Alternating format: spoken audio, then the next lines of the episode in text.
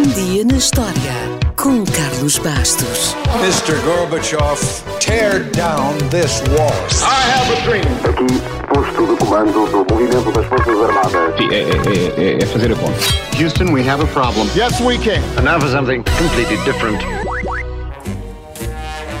A 16 de março de 1829, em Londres, uma nova polícia instalou-se no número 4 de uma área conhecida como Great Scotland Yard. Scotland Yard, ou agora New Scotland Yard, tornou-se ao longo dos anos sinónimo de bom trabalho de investigação policial, muito graças aos filmes e séries de televisão. Basta só recordar, por exemplo, Sherlock Holmes, que ajudou e muito a aumentar a fama. Não há nada melhor do que boa publicidade, a não ser que seja boa publicidade e de borla. Ao longo dos anos, aconteceu muito. E por isso, quando falamos de polícia britânica, é normal que o primeiro nome que lhe venha logo à cabeça seja Scotland Yard. No entanto, Scotland Yard não é o nome da polícia, é o nome da sede, ou do quartel-general, se preferir.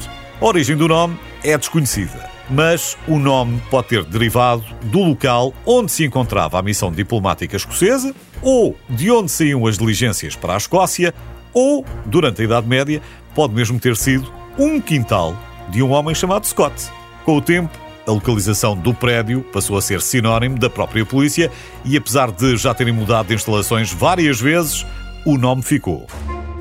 A Scotland Yard foi aprovada em 1829 pelo Parlamento inglês e o seu pai foi Sir Robert Peel. Já agora fica a saber que os polícias ingleses têm a alcunha de Bobbies por causa dele. É que da mesma maneira que em Portugal o José é Zé e o Francisco é Chico, também lá Robert é Bobby. Portanto, em homenagem a Sir Robert, os polícias londrinos ganharam a alcunha dos rapazes de Bobby e rapidamente passaram a ser apenas Bobbies. Os primeiros Bobbies à paisana começaram em 1842 e no início os londrinos não gostaram muito da invasão de privacidade.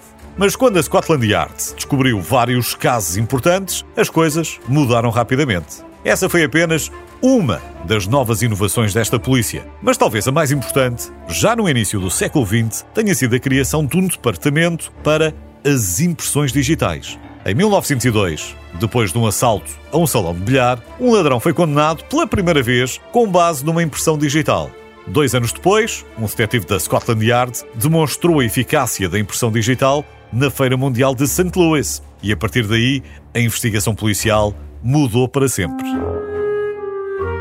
Claro que nem todos os casos foram resolvidos pela Scotland Yard e o mais famoso de todos é bem conhecido. Apesar da polícia ter estabelecido um padrão para os movimentos do assassino responsável por uma dezena de mortes na parte mais miserável de Londres, eles nunca foram capazes de encontrar e prender Jack, o estripador.